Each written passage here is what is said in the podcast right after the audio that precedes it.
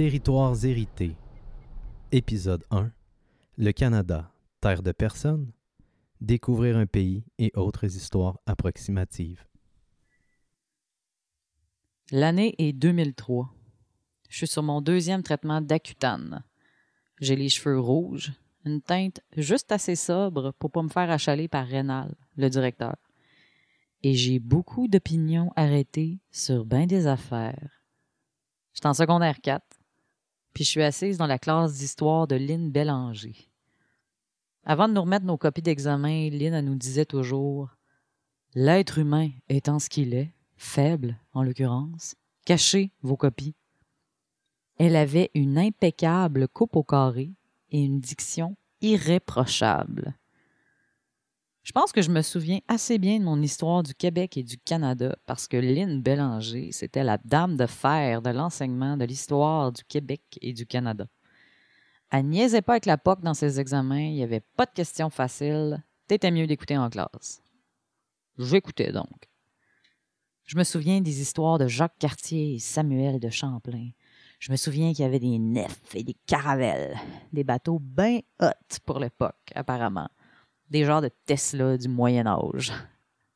Donc nos intrépides explorateurs perçaient les eaux du fleuve Saint-Laurent à bord de leur caravelle. Je me souviens que ces histoires se transformaient rapidement en paysages vivants dans ma tête. Je sentais l'eau salée du fleuve. J'imaginais les berges sans asphalte, ni gratte-ciel, ni lumière incandescente. J'essayais de deviner des territoires remplis d'animaux, un ciel peuplé d'oiseaux. Je me souviens surtout que je voyais les bateaux poindre à l'horizon. Je les regardais arriver à partir de la terre. Ça aurait pu faire du sens que je m'imagine sur le bateau, faire partie de l'équipage, être un matelot, une fille du roi, que sais-je. Ben non. Dans mon imaginaire, j'étais sur la rive je me demandais, c'était comment voir du monde arriver sur le fleuve Saint-Laurent? Les Mi'kmaq, Innu, Wallastockway, Wendat, Wabanaki, Mohawk, Anishinaabe, tous ceux-là qui avaient l'habitude du fleuve, ils pensaient à quoi en voyant leur première caravelle? Dans leur livre Le peuple rieur, les auteurs Serge Bouchard et Marie-Christine Lévesque esquissent les contours de l'expérience des premiers contacts, mais du point de vue des Inuits. Il y a un détail un peu banal qui m'a marqué pendant cette lecture-là. Apparemment qu'il y a des fouilles archéologiques sur la côte nord qui ont révélé que les Inuits ont reçu des bols lors des premiers échanges. Bon, là où ça devient vraiment intéressant, c'est que quand ils ont retrouvé, les bols n'étaient pas intacts. Ils ont été transformés en bijoux par les Inuits. Et tout dans ce détail me fascine. De un, les Inuits forment une nation coquette. Et de deux, si on jugeait que les bols étaient plus utiles en mode bijou qu'en mode bol, c'est forcément qu'il y avait déjà d'autres technologies qui faisaient en masse la job. C'est une anecdote simple, mais qui éclate pour moi le préjugé voulant que les nations autochtones avaient des cultures de survie. Quand tu prends le temps de te faire un atelier de création de bijoux, là, t'es pas en train de survivre. T'es en train de vivre. C'est le genre de détail qui m'aurait été utile en secondaire 4. Ça aurait grandement enrichi le cinéma intérieur de mes représentations adolescentes des premiers contacts. Il y aurait eu l'eau salée du fleuve, les berges sans asphalte, ni gratte-ciel, ni lumière incandescente, les territoires remplis d'animaux, le ciel peuplé d'oiseaux, puis du monde occupé à bien des affaires, notamment à se faire des bijoux.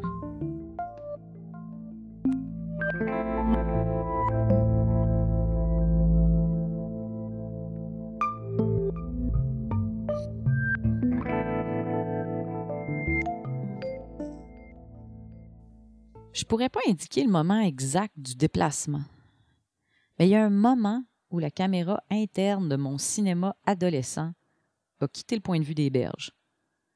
Puis je me suis retrouvée sur la caravelle de mes ancêtres. J'avais encore mille questions sur l'existence des gens qui vivaient déjà sur les berges. Mais le programme pédagogique de l'histoire du Québec et du Canada en 2003, ben, il n'était pas conçu pour répondre à mes questions. On m'a livré une coupe d'affaires sur les nomades, les sédentaires, les Algonquiens, puis les Iroquois, puis les maisons longues, puis les wigwams.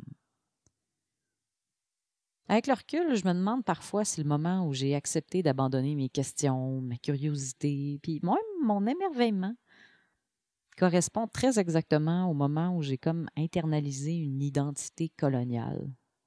C'était pas conscient, c'était pas choisi, mais c'est arrivé quand même. Autour de 15-16 ans, j'ai accepté de façon tacite qu'on n'allait pas renouveler le contrat des nations autochtones pour la saison 2 de ma télésérie interne. Que c'était comme un personnage qui allait juste disparaître, sans explication claire ni dénouement concluant. Puis ça, c'est infiniment plus troublant quand je repense au fait qu'il y avait des Siouis, des Picards, puis des gros Louis assis juste à côté de moi dans la classe. La maison où j'ai grandi était pratiquement collée sur Wendake. L'autre bord de la clôture, c'était la réserve. Réserve où j'ai d'ailleurs passé une partie significative de mon adolescence dans le sous-sol de ma chum Alex. Fait que c'est pas comme si j'avais jamais croisé des personnes autochtones de ma vie. Loin de là, je passais mes soirées à traîner sa réserve. Mais pareil, c'est comme si j'avais accepté une sorte de dissonance cognitive. Les Autochtones disparaissent de l'histoire avec un grand H, mais je les retrouve pareil à 5 heures au skatepark. Fait qu'après le module sur les maisons longues puis les wigwams, même si plusieurs questions demeuraient sans réponse, il fallait que j'écoute pour les examens de Lynn. OK. Wolfe qui plante Montcalm sur les plaines en 1759. La conquête!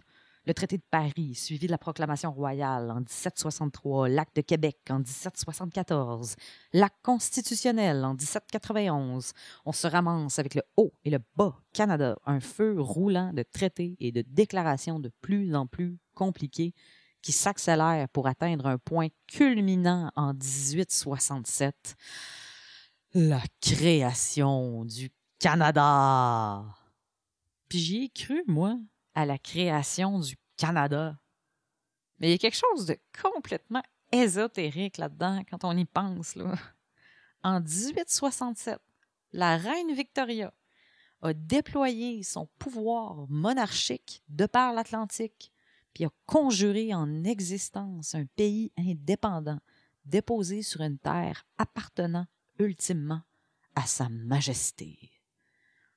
Près de 1 million de kilomètres carrés unifié sous la couronne. C'est comme ça, ça a l'air, qu'un pays est fondé. Une histoire simple, lisse et cohérente. Celle que j'ai apprise à l'école.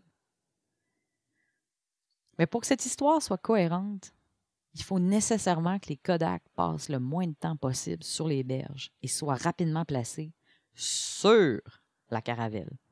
Il faut que nos explorateurs découvrent un territoire vierge.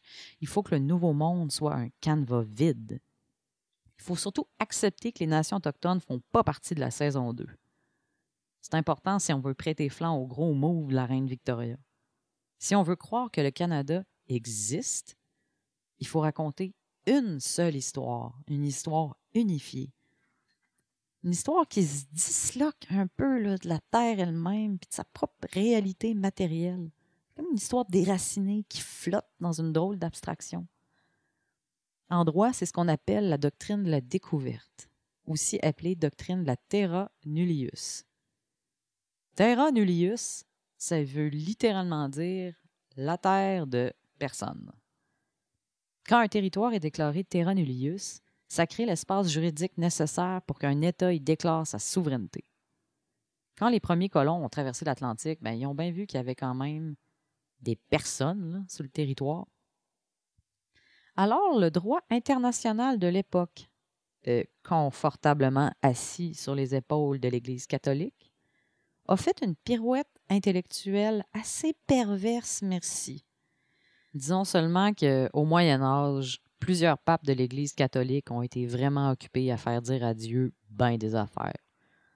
Notamment que c'était bien correct de saisir les terres des non-chrétiens, puis aussi de les prendre en esclavage, tant qu'à y être. C'était plus que correct, en fait. C'était la volonté de Dieu lui-même. Le pape Nicolas V a publié le Romanus Pontifex en 1455 pour donner le feu vert aux Portugais pour coloniser l'Afrique. Quelques années plus tard, en 1493, le pape Alexandre VI a publié une autre bulle pontificale, le Inter Cetera, pour asseoir la domination chrétienne, c'est pas pour pas dire la suprématie blanche, sur les terres prétendument découvertes. Ces textes-là vont être invoqués pour justifier la colonisation de l'Afrique, l'Asie, l'Australie, la Nouvelle-Zélande, puis les Amériques. Ça, c'est un gros stretch de la surface de la Terre. Quand les Anglais se sont joints au Parti colonial au Canada, ils ont amené avec eux une autre twist bien anglaise à la doctrine de la découverte. Les Anglais n'étaient pas super chum avec l'Église catholique, fait que ça leur prenait plus que des bulles papales pour justifier leur présence, puis soyons clairs, leur domination. Pour qu'un territoire soit déclaré terra nullius, le critère c'était plus simplement l'absence d'humains chrétiens. Il fallait maintenant que ces humains n'exploitent pas leur territoire à son plein potentiel. Ouh! Qu'est-ce que ça veut dire, exploiter à son plein potentiel? La réponse que les Anglais donnent à cette question-là, c'est une invention typiquement british, macérée depuis une coupe de siècles sur les terres de la mère patrie. Le philosophe anglais John Locke incarne parfaitement le zeitgeist de l'époque. En 1690, dans son traité du gouvernement civil, il place ses pions pour la défense d'une façon optimale d'habiter le territoire, la propriété privée. Écoutez bien ça. Car lorsque Dieu a donné en commun la terre au genre humain, il a commandé en même temps à l'homme de travailler, et les besoins de sa condition requièrent assez qu'il travaille.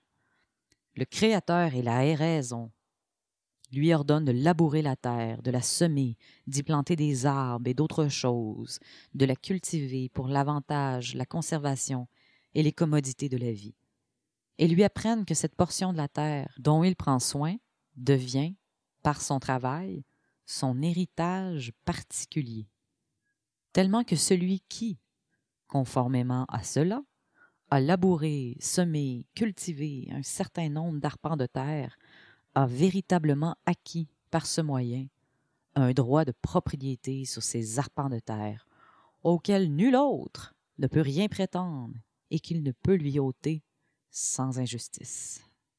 OK, c'est dense. Laissez-moi faire quelque chose que personne n'a vraiment demandé. J'ai nommé une lecture annotée du traité du gouvernement civil de John Locke par moi-même, Marie-Sophie Banville. Allons-y.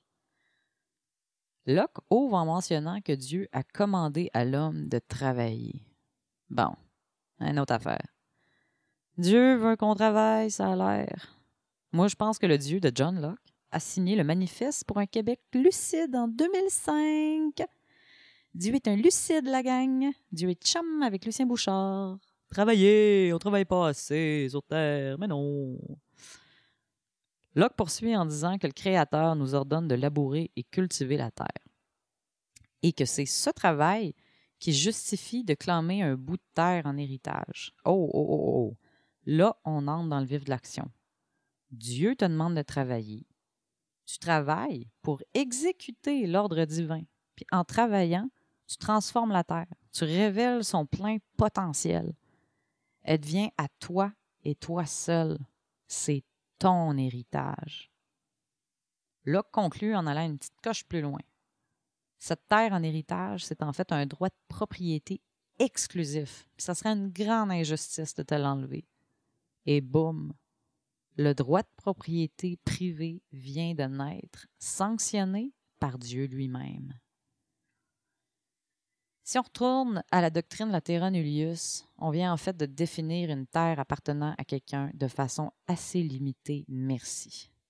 Pour qu'un territoire soit pas considéré comme vide, puis utilisé à son plein potentiel, Ben, ça prend du monde qui ont, un, reçu le mémo du Dieu chrétien concernant le travail, deux, pratiquent l'agriculture de façon intensive, et trois, qui ont placé des clôtures autour de leur petit bout de terrain pour signaler une propriété privée. Éventuellement, l'esprit de ces principes-là vont être inscrits en 1758 dans Le droit des gens, principe de la loi naturelle appliqué à la conduite et aux affaires des nations et des souverains. C'est un traité qui va devenir un ouvrage fondateur du droit international. Les Européens se sont placés en juge et partie de ce que constitue une terra nullius sur un moyen temps. Ces nouveaux critères pour identifier si une terre appartient à quelqu'un, ça ouvre la porte grande ouverte à la colonisation de pas mal toute la terre, sauf l'Europe. C'est ta personne? C'est à nous! Quand je raconte cette histoire-là, il y a comme un manteau d'inconfort qui se dépose sur moi. J'habite dans un pays qui a été fondé là-dessus, qui a été fondé sur la doctrine de la découverte. C'est vrai, ça, là. C'est pas une joke. Il y a une partie de moi qui veut se distancer en évoquant que ça sonne loin, puis historique, puis moyenâgeux. Comme pas pour nier que ça soit arrivé, mais plus pour me dédouaner personnellement de ce que ça implique. L'affaire, c'est que j'ai beau fouiller dans notre histoire depuis 1867, puis je trouve pas un moment où on a collectivement fait un gros OK, rewind, oups, désolé, take deux, on recommence. On n'a jamais refondé le Canada. La doctrine de la découverte, elle s'est jamais évaporée, est seulement devenue plus sophistiquée, plus habile à se camoufler dans des institutions, des commissions, puis des rapports tablettés. Mais ça va plus loin, en fait.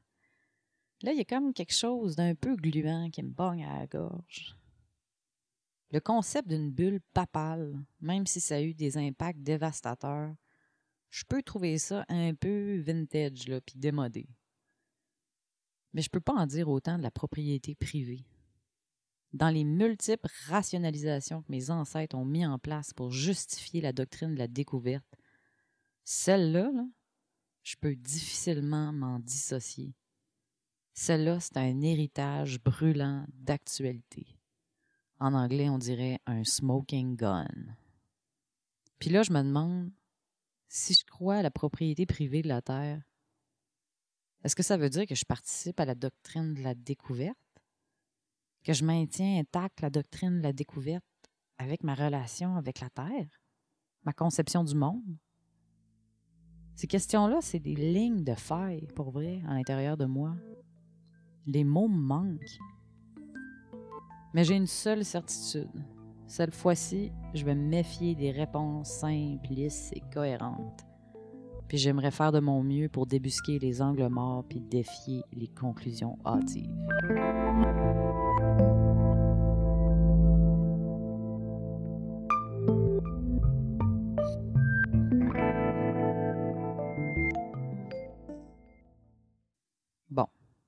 Mettons que je cherche une saison 2 où les nations autochtones disparaissent pas dans les brumes.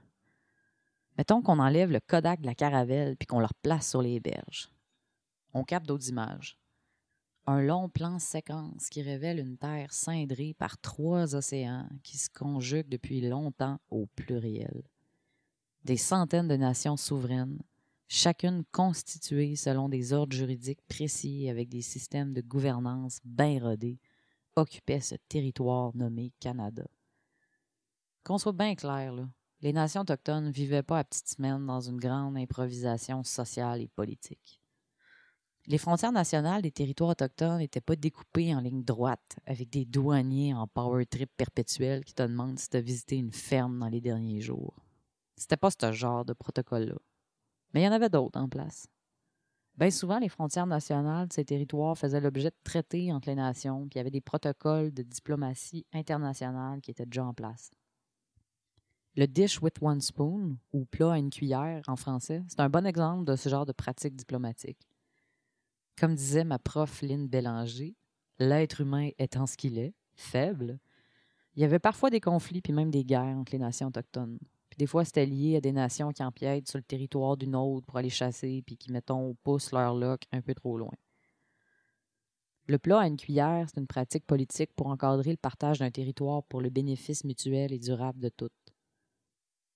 Voici comment l'auteur Michi Sageg Nishnabe, et artiste incroyable, by the way, Liane Betesamok Simpson décrit ce protocole-là. En gros, le plat réfère au fait que tout le monde est nourri par la même source, la terre. Il y a une seule cuillère parce qu'il faut se partager le plat, se le passer à tour de rôle, puis s'assurer qu'il en reste pour les autres. Puis c'est une cuillère parce que les couteaux sont interdits autour du bol pour s'assurer que personne soit blessé. Bref, négocier un traité du plat à une cuillère, c'est s'asseoir ensemble pour trouver comment partager pacifiquement une ressource qui appartient à tout le monde puis dont tout le monde a besoin pour bien vivre. C'est une pratique courante puis vraiment ancienne dans la Confédération Haudenosaunee, dont font partie les Mohawks, puis les différentes nations Anishinaabe. Puis elle, elle appelait ce traité-là Gedo Naganina. Entrer dans un traité comme celui-là, -là, c'est pas un one-shot deal. Loin de là. Les nations négocient ces traités pour les générations futures, pour s'assurer qu'il en reste toujours pour tout le monde. Ce sont des traités qui sont vivants, faits pour être passés puis honorés de génération en génération. Ça demeure vrai aujourd'hui. C'est drôle, hein? On est là à se demander ce qu'on pourrait bien faire pour pas léguer à nos enfants une planète qui serait un brasier continu. Puis on se pose ces questions-là, les deux pieds sur le territoire de nations qui ont développé des protocoles politiques pour répondre très exactement à ces questions-là. C'est pas une solution miracle contre les conflits, ni même contre la bêtise humaine, mais il me semble que ce sont des pas pires principes assez judicieux pour aborder le problème. Fait que bref, les Kodak placés sur les berges auraient eu le potentiel de capter des images plus que pertinentes. L'affaire, c'est que si on ne range pas les caméras trop vite, on cesse éventuellement de raconter cette histoire-là au passé. Parce que les territoires traditionnels des nations autochtones, ils existent toujours. J'ai beau chercher, j'ai jamais entendu parler d'une nation qui croit que son territoire légitime se limite à la fiction coloniale des minuscules réserves indiennes l'écrasante majorité, si ce n'est pas la totalité, ont des revendications territoriales qui dépassent les limites des réserves.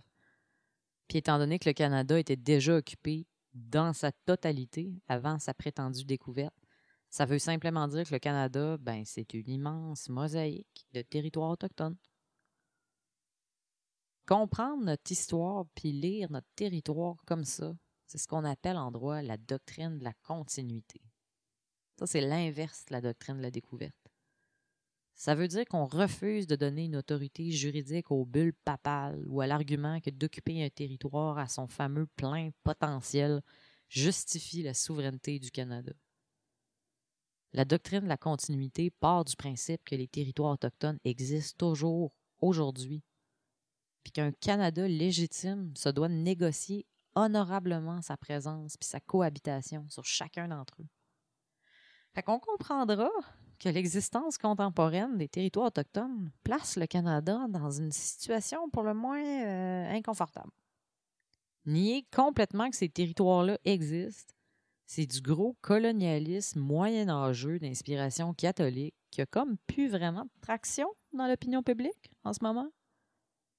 Mais accepter complètement que ces territoires-là appartiennent à des nations souveraines, ben, c'est pas mal la fin du Canada tel qu'on le connaît.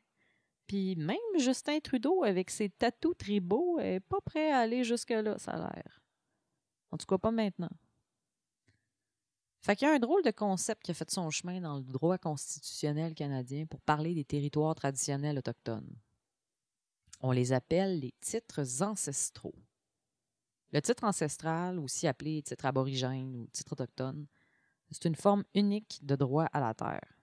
Ça affirme l'existence d'un droit de propriété qui est propre au peuple autochtone, puis qui est plus ancien que le Canada lui-même, puis qui perdure malgré son existence comme État souverain. Là, qu'on soit clair, on n'est pas dans le folklore, on n'est pas dans une reconnaissance symbolique envers un passé lointain. Le titre ancestral, c'est un droit qui est bien réel, puis plus que jamais actuel. Plusieurs nations autochtones mobilisent d'ailleurs ce concept-là pour reprendre le contrôle sur des territoires pas mal plus larges que les réserves indiennes sur lesquelles elles sont confinées, puis réclamer ce qu'elles appellent leur droit inhérent à l'autodétermination. C'est quand même important de dire que quand elles invoquent le concept de titre ancestral pour parler de leur territoire traditionnel, Les nations autochtones font l'effort de parler une langue coloniale, puis de jouer avec ces règles du jeu.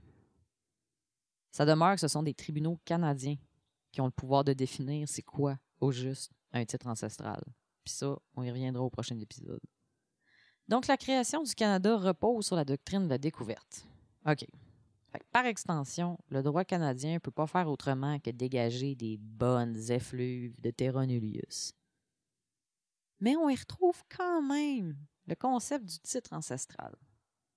Puis lorsqu'on le considère sérieusement, puis on devrait, là, le titre ancestral suggère l'idée que les nations autochtones étaient souveraines avant la prétendue découverte de l'Amérique et qu'elles continuent de l'être aujourd'hui. Point barre. Comprendre le titre ancestral sous cet angle-là, c'est comme retourner le Canada sur sa tête. C'est s'extraire de la doctrine de la découverte, puis peut-être tenter une incursion dans la doctrine de la continuité. C'est dire, il n'y a pas eu de rupture libre consenti. C'est de comprendre que les nations autochtones qui ont signé des traités, n'ont jamais mis leur propre souveraineté dans la ligne des négos. Les nations qui se sont faites imposer la loi sur les Indiens non plus. La reine Victoria a pu dire bien des affaires en 1867, mais ultimement, c'est son problème. Ça sonne peut-être abstrait, tout ça, des patentes de constitution. OK, devenons concrets. Il y a 634 Premières Nations au Canada, en plus des Métis puis des Inuits. Ça, ça veut dire, au bas mot, au bas mot, un minimum de 634 territoires traditionnels autochtones. Une autre manière de dire 634 titres ancestraux potentiels, si c'est pas plus, répartis sur la totalité du Canada.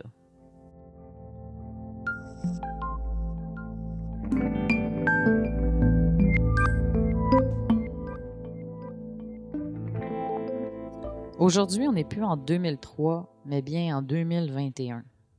Ça fait longtemps que j'ai arrêté mes traitements d'acutane, mais je fais de l'acné pareil. Je teins plus mes cheveux en rouge, puis j'ai d'ailleurs arrêté d'arracher mes cheveux gris parce que ça vaut comme plus la peine. J'ai toujours beaucoup d'opinions arrêtées sur bien des affaires, mais la vie fait une super job pour me remettre à ma place. Dans les dernières années, j'ai passé de plus en plus de temps à compléter les angles morts de mon histoire du Québec et du Canada. Puis ça m'a mené vers des vertiges intérieurs que j'avais pas anticipés.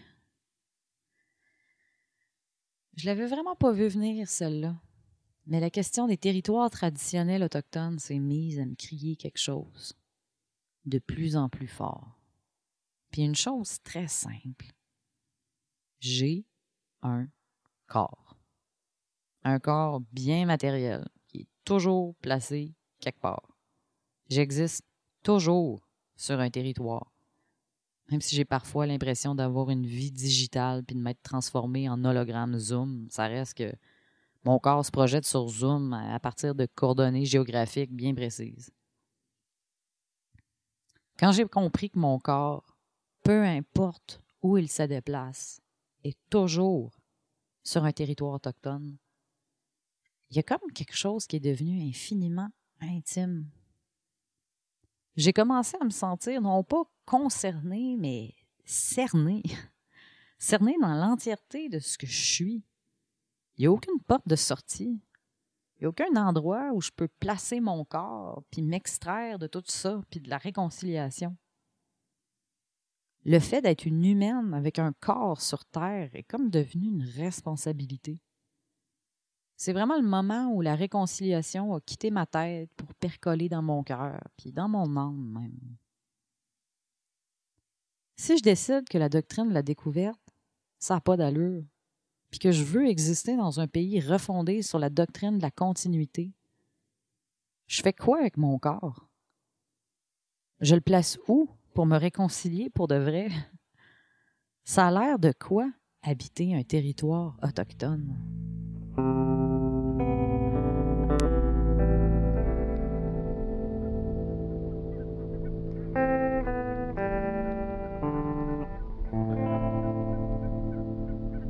À la conception, écriture, narration et réalisation, Marie-Sophie Banville. À la musique, au montage et à la conception sonore, Yann Chevalier Trépanier. Territoire hérité est présenté par l'Office des règles et des normes, une initiative de la Faculté des beaux-arts de l'Université Concordia et diffusé en collaboration avec le magazine Nouveau Projet.